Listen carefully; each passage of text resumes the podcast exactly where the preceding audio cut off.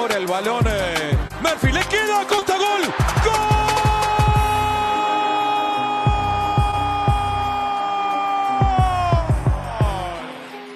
Acosta near post. It's met. It's in. Lucho Acosta with an Olympic goal. A little bit of daylight in behind. Still Badgie going for that inline. Gets his cross in. And it's in. Lucho Acosta with the finish. Cincinnati holds its ground, and now Womato with the release. Acosta beats one man one on one and another. This is still Lucho Acosta continuing on. Acosta! Oh my goodness! a play worthy of a perfect 10 by Cincinnati's number 10. Unbelievable. He's like a kid in a playground. Mariel once more. To the byline, puts it back. Falls kindly offloads for Luciano Costa. And it's a Costa once more for Cincinnati. Mete balón, va Luciano Costa. A ver Acosta, va a pegar a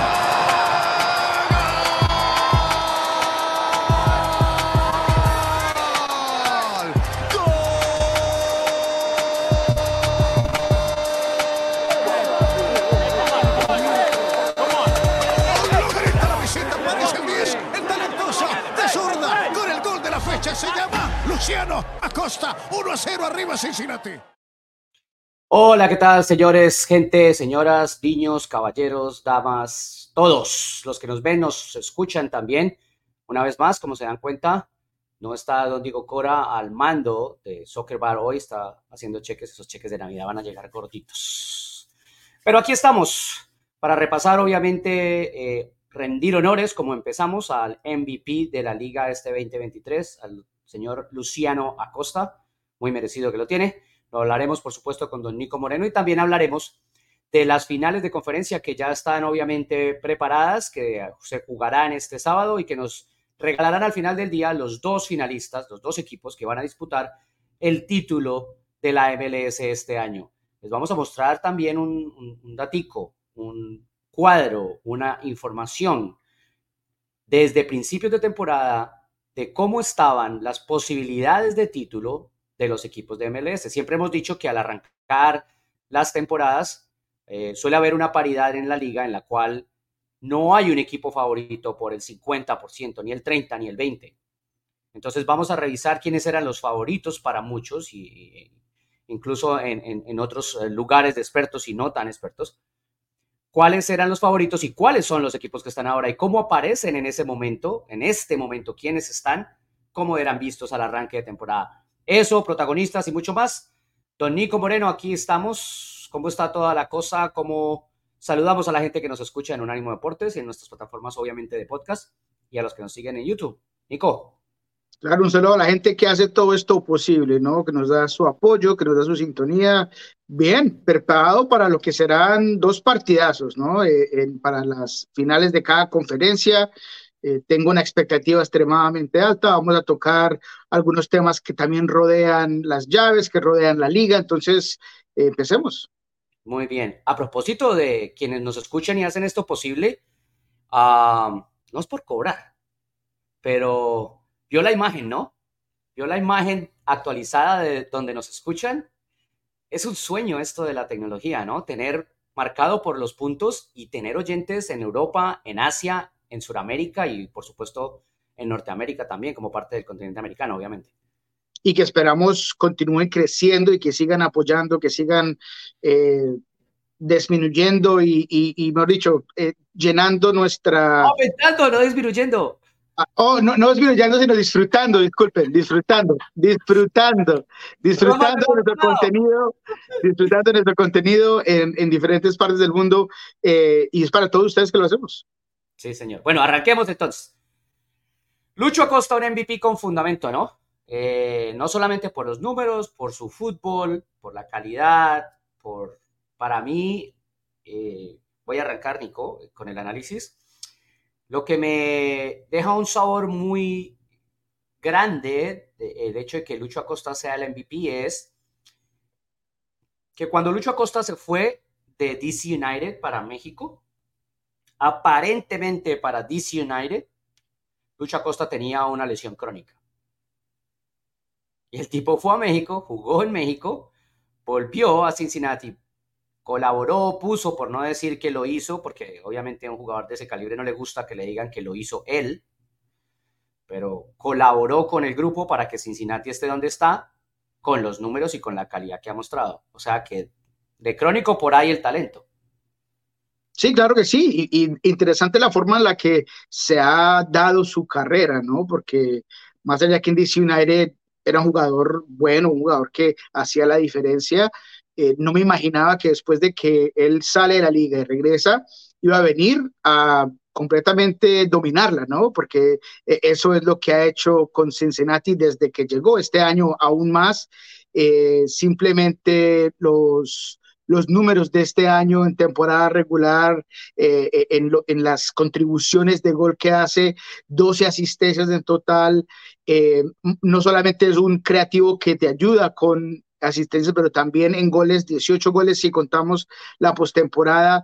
Vimos en este video la clase de goles, no solamente goles de, penal o de tiro libre, como a veces es particularmente lo que hacen un, 10, un volante creativo, pero cómo conduce, la forma en la que encuentra los bolsillos entre líneas para rematar de media distancia, o sea, todo lo que hace Luciano Acosta ha sido fantástico y una sorpresa de una u otra forma para, para mí, porque como te digo, me pareció un buen jugador, pero no uno que venía a completamente romper la liga.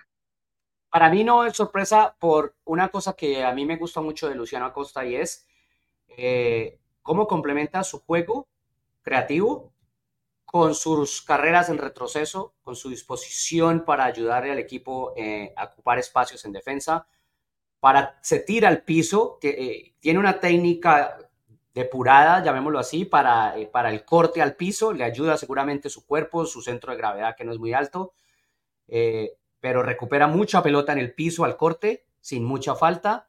Entonces, agregarle a su fútbol creativo esas capacidades, para mí me hacían pensar siempre que Luciano Acosta era muy clave para, para el equipo donde estuviera. el equipo tendría que jugar alrededor de él para que él pueda colaborar en ese sector, pero además tener la posibilidad de, ser muy, muy creativo, ¿no? O sea, eso, eso para mí era, era importante del, fútbol de Luciano. Uh, Don Nico, ¿sabe cuántos MVP han habido en la historia de MLS suramericanos para, al tema de Luciano? Creo que son cinco. Mm, no. Eh, ¿Cuántos? Nueve. Nueve. Nueve en la historia de la liga. Correcto, sí, es lo que estaba tratando de pensar. ¿Lo quieres escuchar? Claro, Aquí sí nos toca aprovechar que don Diego Cora no está. Le mandamos un saludo, que siga firmando cheques. Y empezamos por el papá de los pollitos, don Carlos Valderrama. Claro, ese. Entonces, Carlos Valderrama, Marco Echeverry, el boliviano, el Diablo, que a propósito es el técnico de la sub-15 de DC United. Cristian Gómez, Gomito, ¿se acuerda? que también jugó en DC United. Pues ese sí se me pasó. Luciano Acosta, Luciano Emilio, perdón, el brasilero. Guillermo Barros Esqueloto con el Columbus. por supuesto. Eh, David Ferreira, el papá de, Jesús. Eh, don Diego Valeri, el comentarista de Apple TV, que a propósito va a tener eh, la narración, la transmisión, perdón, va a ser comentarista de la transmisión de Columbus Crew y Cincinnati. Eh, Joseph Martínez, el venezolano, y Luciano Acosta. Mm, qué bien. Ahí, están los nueve, tres argentinos, ¿no? De esos nueve. Sí, Guillermo, Guillermo Gomito y, ahora Luciano. Lo interesante además de Luciano, Nico, es lo que piensa para lo que se viene, ¿no? Y, es un tipo que tiene un contrato extenso con, con Cincinnati, y entonces me pareció simpático que en la rueda de prensa le preguntaron qué diría, qué pensaría si Boca Juniors quisiera repatriarlo. Y Luciano Acosta dice, muy difícil, porque yo estoy en mi casa, tengo un contrato a largo plazo y mi casa es su casa, yo de aquí no me muevo. Sí, claro. Y cómo no, o sea, e, es un sistema que le encaja perfectamente. Eh, Nunan le ha puesto eh, dos jugadores con una ida y vuelta importante. hablamos de lo que hizo Cubo en la ausencia de Novoro. Entonces, ellos tienen un sistema que trabaja lo que hace Luciano Acosta, le permiten estar en, cierto, en cierta parte, en ciertos sectores del campo, influir y tener la habilidad de distribuir, de tener libertad de ir donde él quiera eh, en ataque. Entonces, eh, claro, eh, ¿por qué no mantenerse en un club? La ciudad lo ama, lo adora. cada vez que él dice algo, cuando hay una celebración, siempre está absolutamente en todos lados. Es la cara del club para los latinoamericanos de, eh, eh, de mucha forma. Entonces, eh, claro, lo, de Luciano es esta es su casa, como él lo dice. De hecho, también se habla de la posibilidad de que vaya para la selección estadounidense de una u otra manera. Entonces, él ya se ha convertido en una parte de Ohio Cincinnati. Sí, segurísimo. bueno, cerremos entonces el tema escuchando precisamente a Fede, porque para los que no saben es Luciano Federico. Entonces, escuchemos al MVP del 2023 y cerramos el tema, por supuesto, del premio para Luciana Costa y para meternos entonces en las, en las llaves. ¿Listo? Llegar a una final con este club es otra motivación. Eh, contra el rival de la otra de la otra parte de la ciudad. Eh, y, estamos preparados, estamos mentalmente muy preparados, estamos muy, muy motivados y, vamos por, por cosas más grandes. Creo que este premio, como dije, es individual, pero es un sacrificio de todo el equipo y, es para toda la ciudad, para todo, todo este club que, que ha hecho grandes cosas. Que qué difícil se así, ha sido. When I come here, my, my little son is like one year and he start walking y era muy difícil para mí buscar dónde comer. Y empiezo a pensar y de nuevo y I'm start crying again but I don't want eh, pensar qué comida íbamos a comer qué leche se le podía dar eh, cómo iba a hablar inglés a alguien a una persona que no me iba a entender eh, fue muy difícil y, fue eso, creo que el primer pensamiento fue llegar a un país muy con una cultura diferente, con muchas cosas diferentes, creo que eso fue lo primero que pensé y, y todo, todo eso, lo que hemos crecido como familia, como, como, como personas, como, como todo, como como una gran familia que somos, creo que eso fue lo que, lo que empecé a pensar. Estoy haciendo un museo con todas las camisetas y todo y, y va a ir ahí al, al lado de, de que me voy a hacer un, un el shield también chiquitito para ponerlo al lado y, ponerlo en el museo mío. Y todo eso, todo eso que pensaba eh, se había reflejado en este, en este, en este premio y todo el sacrificio que hemos pasado. Creo que aquí está la recompensa. Y, creo que, que, sí, se lo voy a dejar saber a, los jugadores de Columbus que, acá está el MVP. Interesante, ¿no? Dos cosas me quedaron. Uno, eh, el valor al esfuerzo. A la gente a veces se nos olvida que los futbolistas son seres humanos y que cuando se mueven de un lugar a otro tienen una cantidad de cosas en la cabeza qué leche le voy a dar a mi bebé, cómo compro esa leche, no tengo ni idea del idioma. Sí, es cierto, los clubes les ayudan a orientarse, pero eso no implica que la persona no sienta, ¿no? Y lo otro, eh, el reto mismo que se pone, ¿no? O sea, le voy a dejar saber a los jugadores del Columbus que yo soy el MVP. Eso significa que su actuación el sábado va a tener que ser brillante una vez más. Sí, a veces es un arma de doble filo. He, visto que eso se le voltea a jugadores en distintos deportes cuando hacen esa clase de declaraciones, pero es un reto. Y es un jugador que si algo ha hecho es que ha respondido a lo que dice con fútbol. Entonces, eh, será interesante, yo repito, y cuando empecemos a hablar al respecto de esta llave general, hay bajas, hay problemas para Cincinnati, entonces Lucho tendrá que amplificar por completo todo lo que va a hacer y todo lo que viene haciendo. Entonces, eh, me encanta de todos modos, hablando rápidamente de lo que dijo, es del sentimiento, se nota qué tanto le importa, eh, me encanta que va a hacer una réplica del el Supporter Shield para ponerlo eh, en su casa, o sea, todo eso me indica que es un jugador que se siente orgulloso del trabajo que ha hecho en MLS, que no es solamente recoger un cheque y hacer y jugar fútbol y chao, no, no, eso se siente en el corazón y se nota en la forma en la que habla al respecto. Sí, de acuerdo, estamos de acuerdo. Bueno, cerramos entonces MVP, cerramos eh, los honores a Don, ¿no? A Don Luciano Federico Acosta. Y nos metemos entonces en las llaves. Y como estamos con él, pues arranquemos inmediatamente por el este, con Cincinnati, ah, que recibe a Columbus, lo habíamos dicho. Eh, lo tenía muy claro Pat Noonan, el, camino al título pasa por el TQL, que es el estadio de, Cincinnati. Nico, hablabas de las bajas y los problemas que puede tener Cincinnati. A mí me parece que ya Pat Noonan, desde la llave de semifinales, trabajó en las variantes y en las formas de eliminar esas ausencias, ¿no? Sí, pero el problema es que tiene un equipo completamente distinto al frente y un ataque que es mucho más versátil, que es mucho más veloz, que eh, tiene mucho más talento en realidad adelante. A mí me perdona, pero eh, la diferencia de Urre y, Carranza no se compara con Cucho y Rossi y le metes a Matana, ya le metes a Gazda, que es mucho más peligroso este equipo, lo podemos ver simplemente con la estadística o sin ella, porque simplemente el modelo de juego, la forma en la que atacan los movimientos, entonces eso no le va a permitir a Mosquera, que hizo un muy buen partido, que va a tener que repetir nuevamente como el ancla, como el medio de esa línea de tres, le va a poner muchos problemas. Entonces, también la parte de transición, si algo vimos de Filadelfia es que demasiado lento en transición en este momento. McLean era el único que trataba de buscar de cierta forma esa rapidez, no había cambio de ritmo, eh, no retaban suficiente al medio campo de Cincinnati. Creo que en este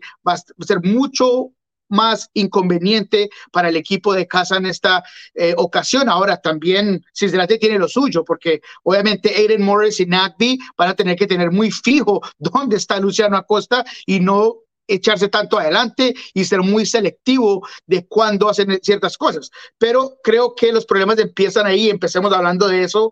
Eh, John, esta mañana, si no me equivoco, se dio la noticia de que eh, Matt Miasga va a ser suspendido tres partidos. Sí, la noticia se dio a conocer ayer, pero todo el mundo sabía que Matt Miasga iba a ser suspendido tres partidos y de hecho ya no jugó uno, ¿no? El anterior no lo jugó. Exactamente. Como parte de la suspensión, porque el equipo sabía perfectamente que iba a estar suspendido.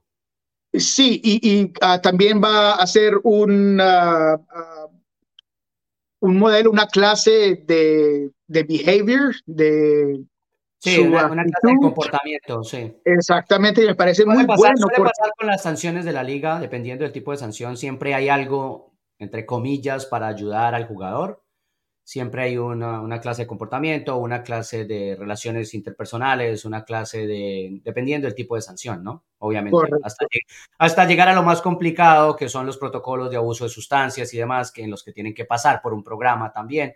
O sea, siempre intentan que haya algo para ayudar, no solamente para castigar. Pero Nico, ¿sabe qué? Yo me quiero devolver un poquitico, porque eh, puede que esté de acuerdo, o mejor dicho, sí estoy de acuerdo en que Cincinnati enfrenta a otro tipo de rival en Columbus, en esa manera de ver a Columbus.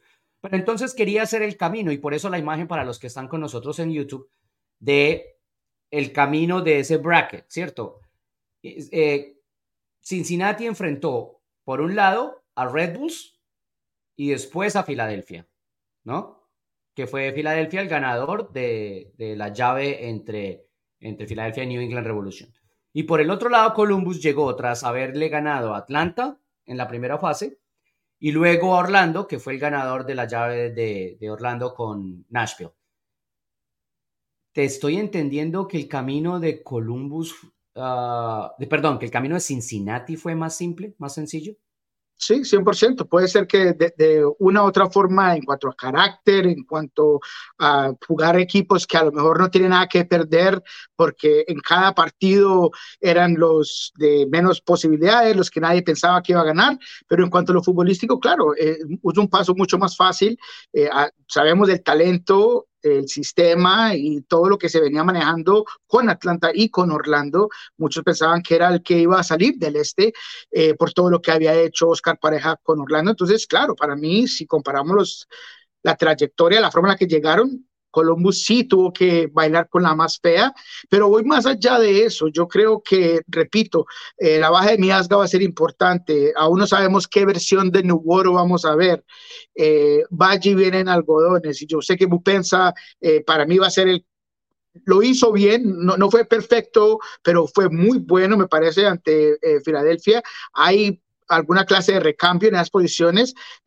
Arias vuelve aquí, que podría cambiar un poco, que a lo mejor sea Gares el que juega en vez de Powell y que Arias juegue por ahí. Hay algunas decisiones que puede hacer Nunan, pero yo simplemente tengo que ir con el hecho de que Columbus está completamente eh, saludable, tiene todas sus piezas, eh, eh, viene con una inercia increíble, tiene un modelo de juego excelente, ha sido retado una y otra vez, y Cincinnati por el otro lado no tiene jugadores claves que no van a estar en esta. Yo repito, lo, lo de Mosquera me pareció muy bueno, pero va a ser distinto en esta ocasión. Eh, veremos cómo se comporta lo de Ian Murphy. A mí lo hizo eh, con la forma más práctica del mundo, pero se notaba lo incómodo que muchas veces estaba con el balón saliendo de atrás, le tocaba a veces simplemente reventarla en marca constantemente, también tuvo problemas que no llegó el gol, una de Urra que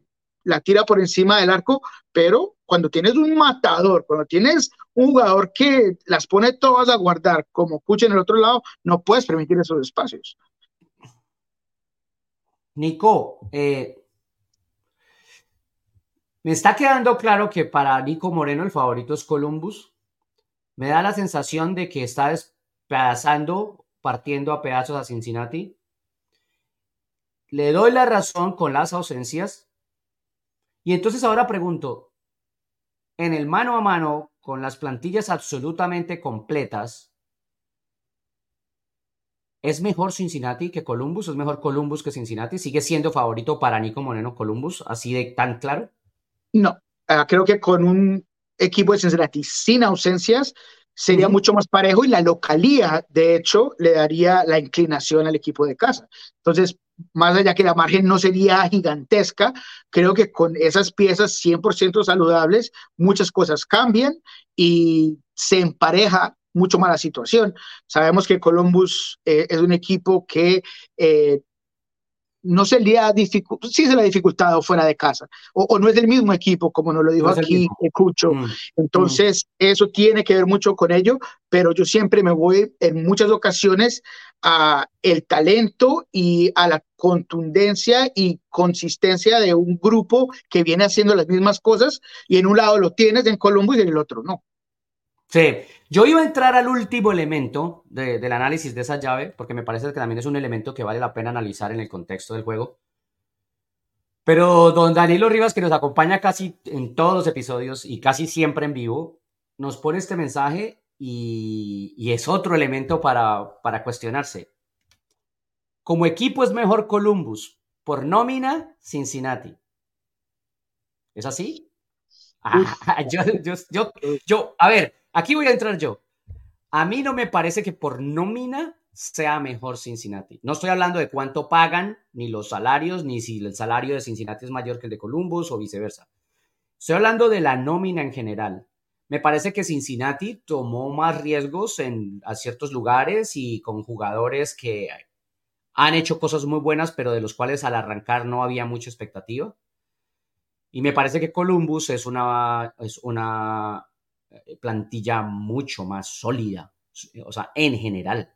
Porque es que hasta incluso Matán, que hoy por hoy es muy importante, ha hecho un proceso en Columbus. Lleva dos años largos, casi tres. O sea que ya este era su año para que reventara y lo está haciendo. Entonces Columbus trae un peso más grande en esa plantilla, me parece a mí. Eh, volviendo a lo, Nico, para cerrar, volviendo a lo del, a lo de, a lo de si completas las plantillas, eh, decía Nico, son, son muy similares. Yo sí creo que Columbus juega más al fútbol que Cincinnati. Claro. Claro. Con plantillas, con plantillas completas, sin ausencias, como quieran, Columbus juega más al fútbol que Cincinnati. Eso no implica que sea para mí favorito rotundo, ni que vaya a ganar porque sí, pero juega más al fútbol. No, y por eso creo que por el sistema que trata de implementar Cincinnati, varios de esos jugadores que no están ahí minimizan la efectividad de esa misma presión, de ese mismo contragolpe, de eh, la, habilidad de estar en ciertas, ciertos momentos, en esas posiciones. Hablamos muy bien de Cuba el partido pasado, pero volvemos a lo mismo. Ese, lo que le permitió hacer a Cuba muchas cosas fue la inhabilidad de Filadelfia, muchas veces de presionarlo en ciertos momentos, de obligarlo a, a hacer el recorrido mucho más largo. Entonces, eh, repito, si, si fuera Nuboro, y, y, aún no sabemos, puede ser que vuelva Nuboro a este encuentro, pero ¿qué versión de Nuboro vamos a ver? Y ese es el gran problema, es la gran incógnita eh, que viene con este partido. Ahora, para cerrar, eh, yo creo que sí es eh, lo que dice el, el, el audiente, es, es, muy cierto. Eh, eh, no digo, no, no, no, no estoy con él necesariamente porque creo que están muy cercanas las plantillas, simplemente que son de aspectos distintos y depende qué versión, porque me imagino que él está hablando de Vázquez, que el año pasado fue fenomenal, pero este año mm, dejó algo que desear, ¿no? Eh, Bupensa ha sido un jugador bueno, pero tampoco es increíble. Los dos jugadores más grandes y los más impactantes de Cincinnati son Álvaro y Luciano. Pare de contar. Esos son los que constantemente van a cambiar un partido. Por parte de Columbus creo que hay más. Puede ser que no tengan los mismos nombres, pero para mí tienen jugadores mucho más caros. Lo de Rossi, lo de Cucho, hablaste de Matán, y por eso creo que en este, está Nagby, está eh, Eren Morris es un jugador que eh, tiene una proyección muy grande. Ahora, atrás, defensivamente puede ser. Si, un, si comparamos a Millasga, a Mosquera, eh, y ah, se me olvida chico que salió por lesión, eh, que ahora está Murphy, eh, si comparamos esa línea de tres con la línea de tres de Columbus, puede ser que sí, en esa parte, en ese sector del campo, también les doy el, el arquero, mucho mejor parte de Cincinnati, pero de ahí en adelante es muy parejo. Ahora, para terminar, creo que aquí los duelos van a ser muy interesantes. ¿Qué tal Varial contra Farsi? O sea, uy, eh, eh, el ida y vuelta, los dos les gusta a acompañar, ir al ataque, echarse, eh, obviamente desde su posición eh, en el medio campo. Hablamos de Cubo, hablamos de Luciano, hablamos de, de Nagby, de Morris, todo eso creo que va a ser fantástico. Yo mantengo mi posición, me voy con Columbus, creo que los vamos a ver en la final de la MLS. Sí, el último factor ahí es ese, el del clásico, el del, el del Hell's Real, el infierno, y qué tanto realmente juega, ¿no? Uh, a mí lo que me parece es que Columbus le llegó la hora de asumir que es favorito, que es candidato, que, que tiene que... Ya, ya se acabó el espacio para que Columbus Crew juegue libre como si no pasa nada. Sí, jugamos bien al fútbol, pero, pero no tenemos tanta, tantos ojos encima. Me parece que ya a partir de este momento Columbus tiene que pararse en esa cancha de su rival estado, demostrando que quiere ser y que es el favorito. Claro que sí. Eh, y uh, claramente, eh, según eh, el señor uh, Wilfred Nancy, él va a jugar su juego, no está preocupado del otro, pero va, a, para mí van a haber ajustes, van a haber formas y maneras de afrontar este partido, sobre todo como visitante, eh, y, eso va a ser la gran diferencia eh, en este encuentro. Eh, no sé si necesariamente lo de Luciano Acosta en este partido, si va a tratar de completamente eliminarlo de, de, de, del juego, si lo va a obligar a defender. para mí ese es el partido, a ver, de los dos, con, con todo respeto a LAFC y a Houston, este del partido son los dos mejores de los cuatro que quedan es el partido a ver. Bueno, pues entonces entremos a ese partido que don Nico Moreno acaba de respetar. Correcto. LAFC, LAFC recibiendo a Dynamo, esa es la final de la conferencia del oeste.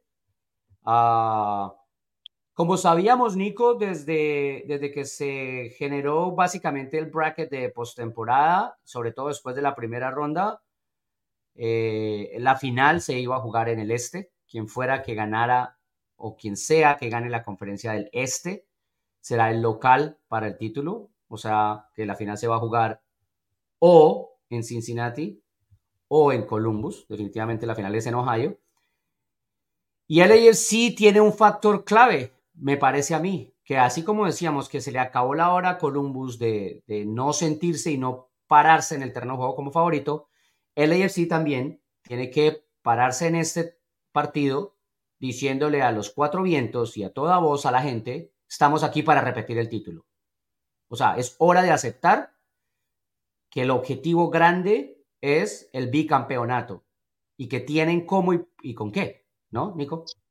Correcto. No, esta mañana me preguntaban que qué es distinto este equipo de LAFC de Cherrúndolo, que a lo mejor no tiene la dominancia que la temporada pasada, de la forma en la que jugaba, no sé, hacía tan fácil las cosas, pero creo que algo ha mostrado es carácter.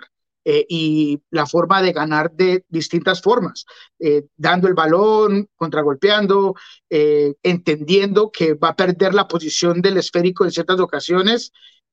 Tú estuviste ahí o, escuchaste la forma en la que me respondió el señor Cherrúndolo al respecto de que si lo, lo había puesto en problemas Seattle, él dijo, no, un error que quedó en el uno a uno de Jordan Morris, pero en adelante creo que manejamos bien las cosas. Entonces, él tiene muy claro exactamente qué es lo que le va a dar al oponente, de qué forma va a jugar y, no tiene que hacerlo bonito, no tiene que hacerlo constante, eh, lo puede hacer de muchas formas, de muchas maneras, le pone una gran... Eh, tarea a, Ilie eh, para que en muchas ocasiones él sea que se incrusta entre los dos centrales y le permita a veces a Palacios a salir. Es muy disciplinado este LAFC que me ha parecido es el fuerte de este equipo durante lo que ha sido esta postemporada. Sí, pensaba en eso de las diferencias. A mí me parece que es más que todo el amalgamar uh, elementos. O sea, por ejemplo, uh, Chiellini ya sabe perfectamente de qué se trata esto, ya obviamente tiene una rutina de, cuidarse, de ayudar, de siempre, siempre desde que llegó aceptó su rol, digamos, pero cada vez es más importante al final el rol. ¿No? Y lo, y lo dijimos cuando llegaron el año pasado, estos tipos no vienen a jugar en mayo, junio, julio, vienen a jugar es en noviembre y diciembre. Y en las finales del año pasado jugó, pero no un rol tan importante como el que ha jugado en esta postemporada.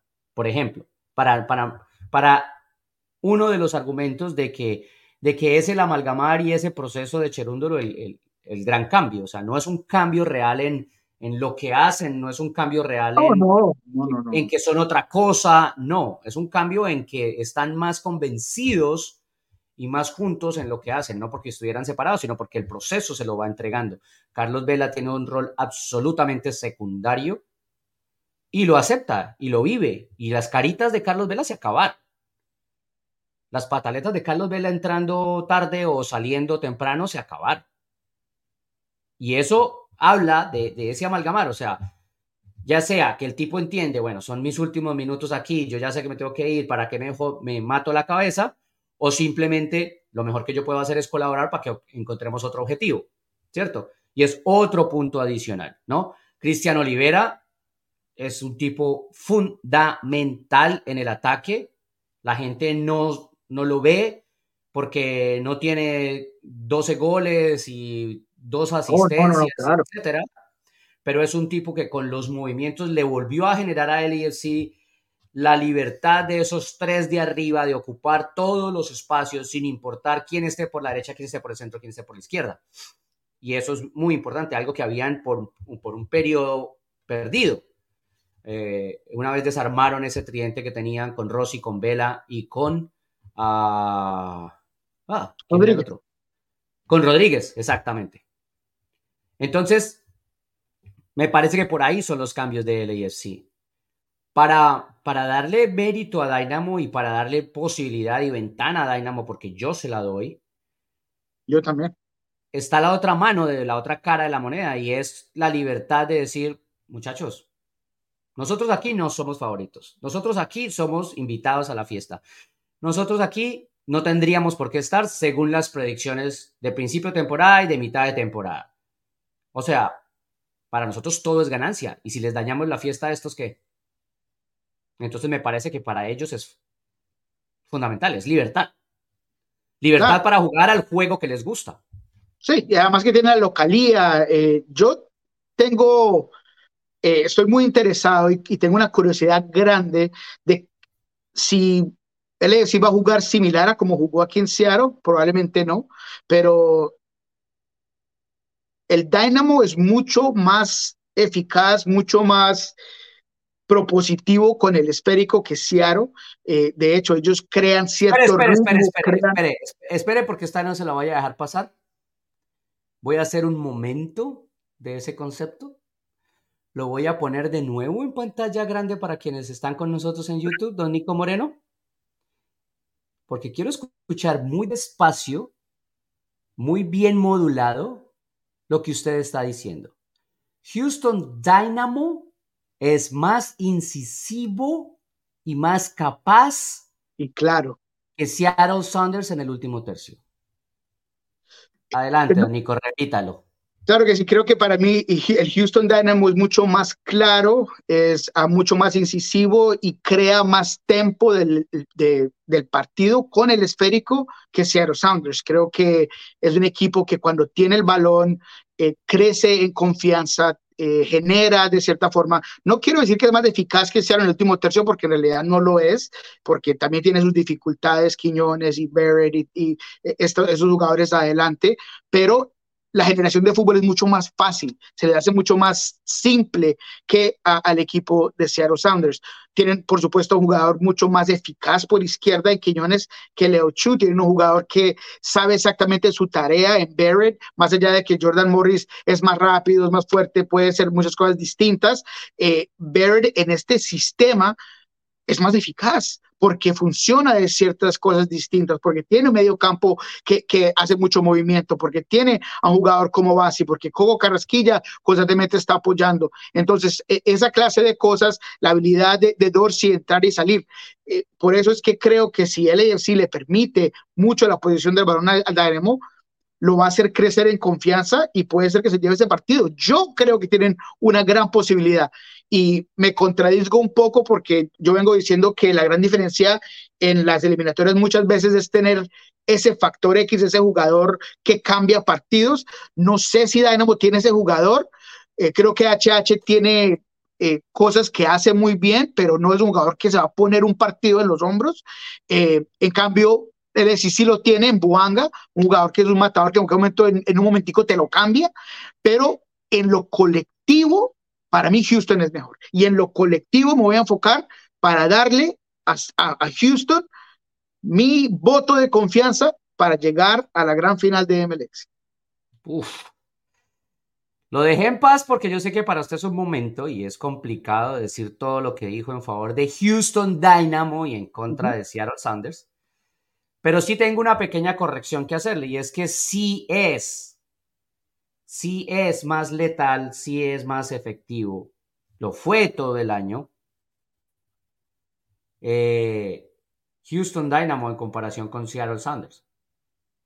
O sea, en los. Sí, sí, sí, No, lo quería dejar tan claro porque no, no quería que la gente eh, pensara que estoy diciendo que el equipo del Dynamo es un equipo que las mete todas en último tercio, porque no lo ha mostrado en postemporada. Pero mejor que Seattle, sí, porque Seattle en realidad es que parece que hubiera estado jugando Marcó 10 goles más en temporada regular. Dynamo que Seattle.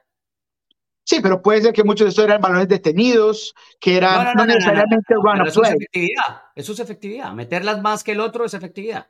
Sí, sí, pero yo estaba hablando más de generación de fútbol con el balón. Yo me estaba enfocando más en ese sector que nada. Pero claro, y, eso es parte de, ¿no? O sea, otra cosa, que, que Seattle complicó, eh, no complicó a, a, LAFC fue porque no, en todo el año, no, no, no, no supo qué hacer en balones detenidos. Cuidado con eh, el Dynamo, que tiene un Héctor Herrera que los, las toca todas. O sea, balones detenidos. Héctor Herrera que ahora las mete de derecha y de izquierda. Increíble, increíble. Honestamente, que me, llama la atención cada partido que cruza con izquierda, cruza con derecha. O sea, todas las toca Herrera. Sí. A propósito de Herrera, escuchemos entonces a HH eh, y luego cerramos el, tema con los, los, dos elementos extras que nos quedan por analizar de esta llave. Ha traído hasta, hasta esta final de conferencia. Eh, obviamente que en el partido a veces tienes que modificar cosas por, por cuestiones, situaciones o momentos del partido, ¿no? Eh, si quieres ser campeón tienes que jugar y ganar donde, donde sea y lo que dije ahorita, ¿no? Hay, tenemos que ser nosotros mismos donde, donde sea para poder conseguir ese objetivo, ¿no? Está como, como una, una semana normal y creo que, que debe ser así, ¿no? Eh, tenemos que vivir eh, como si fuera un partido el más importante en el momento pero relajados y conscientes de lo que, lo que nos estamos jugando. Eh, nos sentimos que podemos, eh, que podemos ganar, pero en el papel es, no somos favoritos, ¿no? Eh, por todo lo que dije, ¿no? Ellos son el actual campeón, tienen un equipazo, tienen jugadores de mucha experiencia, tienen jugadores de mucha calidad, pero después dentro en la cancha no existe si eres el mejor o o, el no tan mejor, ¿no? Entonces, nosotros tenemos que hacer nuestro trabajo y, dejar, dejar ese, esas cosas de lado. Eh, en los equipos que, que he estado y he, ganado, eh, siempre, siempre hemos sido como serios candidatos a ganar el título, ¿no? Y, estamos un poco obligados a ganar, o estábamos un poco obligados a ganar. Eh, aquí en Houston creo que ha sido diferente porque en el inicio de la temporada éramos un serio candidato a caer entre los últimos lugares, eh, ni siquiera entrar en el playoff. ¿no? Eh, siento que la responsabilidad y, y el sabor de, de, victoria o el sabor de, de ganar me, me vas a ver más que, en otros equipos, ¿no? Pasó en la Open Cup que fue algo que, ganamos ya y, para mí fue algo extraordinario. Creo que no, había disfrutado un, título como lo he disfrutado aquí, ¿no? A lo mejor por la importancia que siento en el equipo o, o por lo difícil que fue conseguirlo, ¿no? ¿Qué dice Don Nico? Me quedo con dos cosas. Lo último, eh, a Héctor Herrera le sabe más ganar con Houston Dynamo que haber ganado con Porto o haber ganado con Atlético de Madrid. Y lo otro, algo que sí, que cualquier persona con dos dedos de frente en esto sabe y es que Dynamo no es el favorito. Pero también como lo dice él, cuando se para uno en la cancha, se tiene que olvidar de esas cosas. No, me quedo con lo mismo y de hecho es porque en, estos, en ese equipo él es es el todo, él es el eje, él es el líder, él es el que sus jugadores y la, los mismos fanáticos, los hinchas, lo ven como el jugador importante, él es de clave, algo que a lo mejor no era ninguno de los equipos que, que, estuvo en el pasado, por lo menos los que tú mencionaste recientemente. Entonces, eh, me encanta que tenga esa postura al respecto y va a usar eso mismo de no ser favoritos contra el AFC, eh, para crear más fuego aún eh, en este equipo que es muy unido, que el mismo Franco Escobar nos dijo aquí que desde Ben Olson a Herrera, el equipo tiene una vibra completamente distinta, es como una hermandad de cierta forma, porque es más como de los chicos, es joven, vamos a darle. Entonces, eh, la parte anímica en este partido creo que va a ser muy importante. Eh, por supuesto, hay cosas que tiene que tener muy en cuenta Houston eh, y es el hecho de que, lo he dicho varias veces, más allá de que Dorsey ha sido un jugador clave en ataque y ah, se ha convertido en un lateral con mucha llegada, muchas ocasiones él se confía demasiado en su velocidad, queda mal parado y cuando tienes a Denis Buanga, va a tener que ser muy selectivo en cuando hace las cosas. Eh, creo que en el medio campo eh, le doy eh, por lo menos la ventaja a este equipo de Houston en el centro del campo específicamente.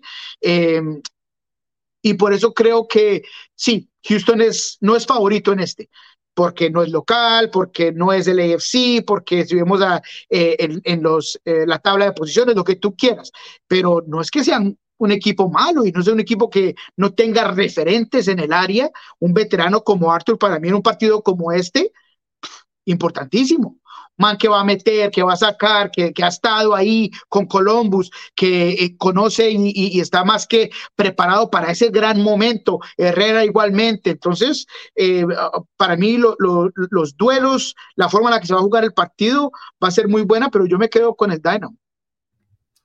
Interesante. Yo en la, en la llave del este no creo que haya favoritos. En la llave del oeste me parece que el AFC es el obligado. Así, así lo veo yo. Y entremos al, Ah, no, hay dos cosas. Primero, eh, el análisis para mantener la línea de análisis, el análisis de cómo llegaron hasta acá.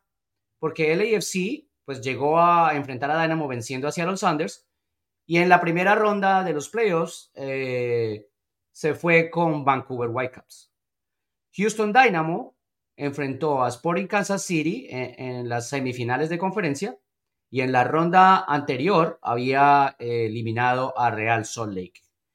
En el este hablamos de cuál camino había sido quizás más llevadero, no digamos cómodo para respetar, pero llevadero. ¿Cuál ves el camino más llevadero aquí hasta ahora, el de LAFC o el del Dynamo? Uh, creo que son muy similares, ¿no? O sea, eh, eh, podríamos decir que por la jerarquía de Seattle Sounders, la rivalidad, de tener que ir a jugar y venir acá a, a, Seattle, eh, eh, podríamos decir que es eh, el AFC el que tuvo un, difícil camino. Eh, yo entiendo que vamos a enfocarnos en el hecho de que, está, que le tuvo, tuvo que jugar contra el primero de la conferencia, eh, digo, disculpa, contra el que venía de ganarle al primero en la conferencia con una parte anímica, con todo lo que hablábamos, pero venía tocado, venía con algunas bajas, eh, lo hizo bien, eh, por supuesto, Dynamo, pero yo me quedo con la trayectoria del AFC, por lo menos por una margen así chiquitica. No, llegamos a donde estamos en desacuerdo. Para mí, el AFC ha tenido el camino más llevadero. Seattle Sanders y FC Dallas son exactamente el mismo colcha de retazos, equipo eh, completamente eh, inestable, eh, del cual se puede esperar noches horribles, sin contundencia adelante ninguno de los dos, con demasiadas dudas, con raticos de buen fútbol, mientras que por el otro lado Dynamo venía de enfrentarse a un Kansas City con con, con aire en la camiseta, inflado por haber recuperado la temporada como la recuperó, de haberle ganado al rival de ellos, de todas las local eh, en, San Luis. Ah, era el equipo que venía con toda la posibilidad eh, mental de arrasar una llave o un partido de eliminación. Y, y Houston lo hizo ver mal. Y a Real Salt Lake, quizás ahí Quizás ahí la ausencia de Chicho pesó. Quizás ahí aprendió Houston Dynamo porque la verdad es que en el fútbol Houston Dynamo hizo lo que quiso con Real Salt Lake y sin embargo Real Salt Lake lo, lo batalló y lo llevó a los tres partidos y a los penaltis. Pero desde el fútbol Houston Dynamo creo que en esa llave aprendió que, que cuando se domina hay que marcar la diferencia en el resultado porque si no, no se domina. Entonces, para mí, me parece que el camino de LAFC ha sido más llevadero. No, no me molesta la, la opinión eh, y, la teoría, porque creo que la margen es muy pequeña, como lo dije, pero también yo te diría, pues es que es distinto jugar contra Kansas City en Houston, donde ha sido fuerte, donde lo hizo toda la temporada, y contra una Resel que no solamente fue Chicho, pero fue Glesnes, tuvo que eh, Pablo hacer un montón de experimentos en la última línea. Eh, no eh, para los partidos. No para los tres partidos. Acuérdese que esa llave No, no claro, para, para, claro, para un par de ellos. Y, y, y creo que a RSL también le permitió muchas cosas a, a, al equipo de, de, de Dynamo en, en, cuanto a la forma de juego. Pero creo, como les repito, creo que la margen es muy pequeña. Yo diría que el hecho de que él si tuvo que venir a ganar aquí a Seattle, es, algo importante. Es que ese es el problema, Nico, que este año, yo sé que a usted le duele, pero este año Seattle... No, no, y yo, y no, yo lo admito, ¿no? Yo, 100% lo admito, pero de todos modos eh, sigue siendo la mejor defensa en la liga, en la conferencia sin duda alguna. Eh, entonces, tener que venir a, porque es un equipo sólido, que, que, no tiene gol y que no tiene dientes es otra cosa, pero atrás, en casa, un equipo que todo se complica eh, eh, de cierta otra, de, una u otra forma. Sí. El último elemento que vamos a tratar hoy, don Nico Moreno. Aquí está entonces las predicciones al comienzo de temporada, ¿no? Y estos eran supuestamente los candidatos a ganarse el título para la gente que nos escucha y no nos ve, vamos obviamente a leer la lista. El AFC en el primer lugar y sigue en competencia. Por eso yo decía al AFC se le acabó la hora de estar diluyendo la responsabilidad hacia aceptar que su obligación es el bicampeonato, porque está ahí. Uh, Filadelfia era el segundo, New York City el tercero, Atlanta, Austin, LA Galaxy, todos esos por fuera. Ahora sí, solamente con el 4% de posibilidades al arrancar la temporada aparecía Cincinnati, que está en la pelea. Seattle, Dallas, Toronto, Orlando, Portland, Montreal, New York, Kansas City, Nashville. Ahora aparece Columbus con el 2% de posibilidades de ser campeón. y véalo dónde está. San José, Minnesota, New England, Charlotte, Vancouver, Chicago, Colorado, Salt Lake City, Miami. Y llegamos al Houston Dynamo, menos 1% de posibilidades de ser campeón, decían al arrancar la temporada. ¿Cómo le quedó el ojo, Nico, con esas predicciones y con la realidad de estos cuatro? Eh, habla de lo que siempre decimos, ¿no? De lo, de lo que es la eh, estabilidad, la, competitividad de, esta liga en muchas ocasiones. Y todo va a ser muy honesto, yo le eh, puse un poquitico de, fuerza ahí al Dynamo eh, por mi lado, porque sí, las predicciones hacen que eh, en cuanto a apuestas, como Diego y Cora y yo hablamos, a veces ayuda muchísimo la propuesta y uh, eso se nota, se nota aquí en los números, en la probabilidad, en, lo que se esperaba de ciertos equipos, pero al fin y al cabo esto es fútbol y las cosas cambian en el terreno de juego. Yo lo que sí le digo es que si yo soy Ben Olsen y ganamos el partido entre el AFC y me meto en la final, en la MLS Cup, y obviamente me declaro ganador de la conferencia oeste, al día siguiente voy donde los dueños con este cuadrito y les digo, otro, otro cerito, por favor. Es que eso ya debe estar hecho, ¿no? ya, si no se han dado cuenta de que van a necesitar otro cero, más les vale que ya empiecen a, hacer el, el, morralito para el señor Bell, Olsen. Sí, sí, sí. Bueno, Nico, quedamos, ¿no? ¿Algo más de análisis antes de entrar en, en un pequeñito de información y nos vamos? ¿Algo más del análisis de las llaves? ¿Algo que se le queda en el camino? Ah, no, absolutamente no. Creo que eh, va, a ser eh, una, una de, las dos más interesantes finales de conferencia que hemos tenido en mucho tiempo. Eh, la, diferencia de estilos, lo, de Olson y esa narrativa que viene, el bicampeonato de LAFC. Creo que hay una cantidad de subtítulos muy interesantes por el otro lado. Nancy en su primer año. Noonan uh, el mejor técnico del año, eh, Supporter Shield winner, ¿será que se quita la, eh, el, la, ¿cómo se dice? La maldición del equipo que gana el Supporter Shield. O sea, hay una cantidad de historias muy interesantes en cada final. Sí, es cierto, ese equipo que gana el Supporter Shield y que nunca hace nada en postemporada. Don Nico, nos vamos, ¿no? Quedó todo listo. Sí, quedó todo listo. Eh, interesante qué es lo que va a ocurrir. Aquí por parte de Seattle Sounders, obviamente ya se empezó a, pensar qué va a ocurrir con muchos de los jugadores. Eh, Sandra Hart ya ha reportado que Stefan Frey hizo una extensión de dos años con el equipo. Eh, me indican que a Javier Araga, como todos lo esperábamos, se le va a, activar eh, la opción para el próximo año, pero eso no significa que va a quedarse aquí. es más que claro, más que casi un hecho de que lo van a mover a otro equipo. Él no va a seguir estando en la banca. Por qué pensar un segundo en quedarse en Seattle. Exactamente, él es un jugador que puede a ninguna promesa verbal él se puede quedar en Seattle y a ningún jugador le van a prometer titularidad.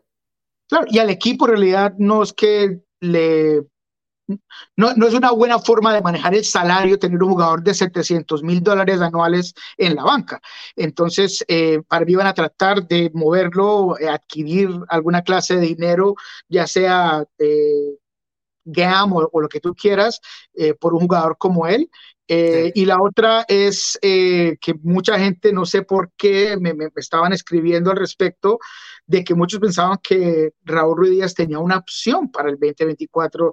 Eh, no, sé quién se inventó eso, pero es que las cosas, como tú dices, eh, John, ah, eh, eso no es ni siquiera noticia, porque ya, él ya estaba firmado hasta el 2024, no sé qué se inventó lo contrario. Ahora que su futuro es incierto, eso ya es otra cosa, que puede ser que, que lo, lo mueva, puede ser que eh, obviamente con este nuevo formato y con la presencia de Jordan Morris y como se han visto las cosas, eh, si el equipo de Seattle Sounders puede encontrar un préstamo para el jugador y abrir un cupo de jugador designado, muy similar a lo que pasó con Joseph, porque a mí me parece que siempre afecta muchísimo cuando un jugador de ese calibre se le quita las llaves de, de, de, esa posición, se le quita esa confianza eh, y a veces es casi irreparable esa relación entre club y jugador. Entonces puede ser que Raúl Díaz esté en otro club, pero él está bajo contrato eh, y no va a ir a jugar gratis. La gente que decía que no, que universitario,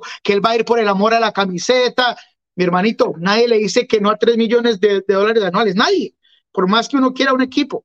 Entonces, no va a ir para universitario hay muchas cosas, hay muchas cosas en contexto, Nico. No vamos a alargar el show y no vamos a seguir hablando de los muertos, me disculpa. Sí, es como no, noticias más que todo de, de, aquí. yo sé, yo sé, yo sé, pero como hoy le di poquito palo, había que darle otro poquito. Este, eh, eh, hay contextos, eh, las, los procesos de residencia y ciudadanía, la situación de los hijos, la situación de la familia, todas esas cosas, y la gente no las, no las quiere ver porque cree o porque pretende que como para ellos el domingo es lo más importante en su vida, porque su vida no les da ninguna alegría, sino que la tienen que recibir el domingo en el fútbol, entonces el jugador tiene que hacer lo que ellos quieran y así no funciona la vida. No, no, para nada. Bueno, nos fuimos. La próxima vez que vengamos tendremos final puesta de MLS.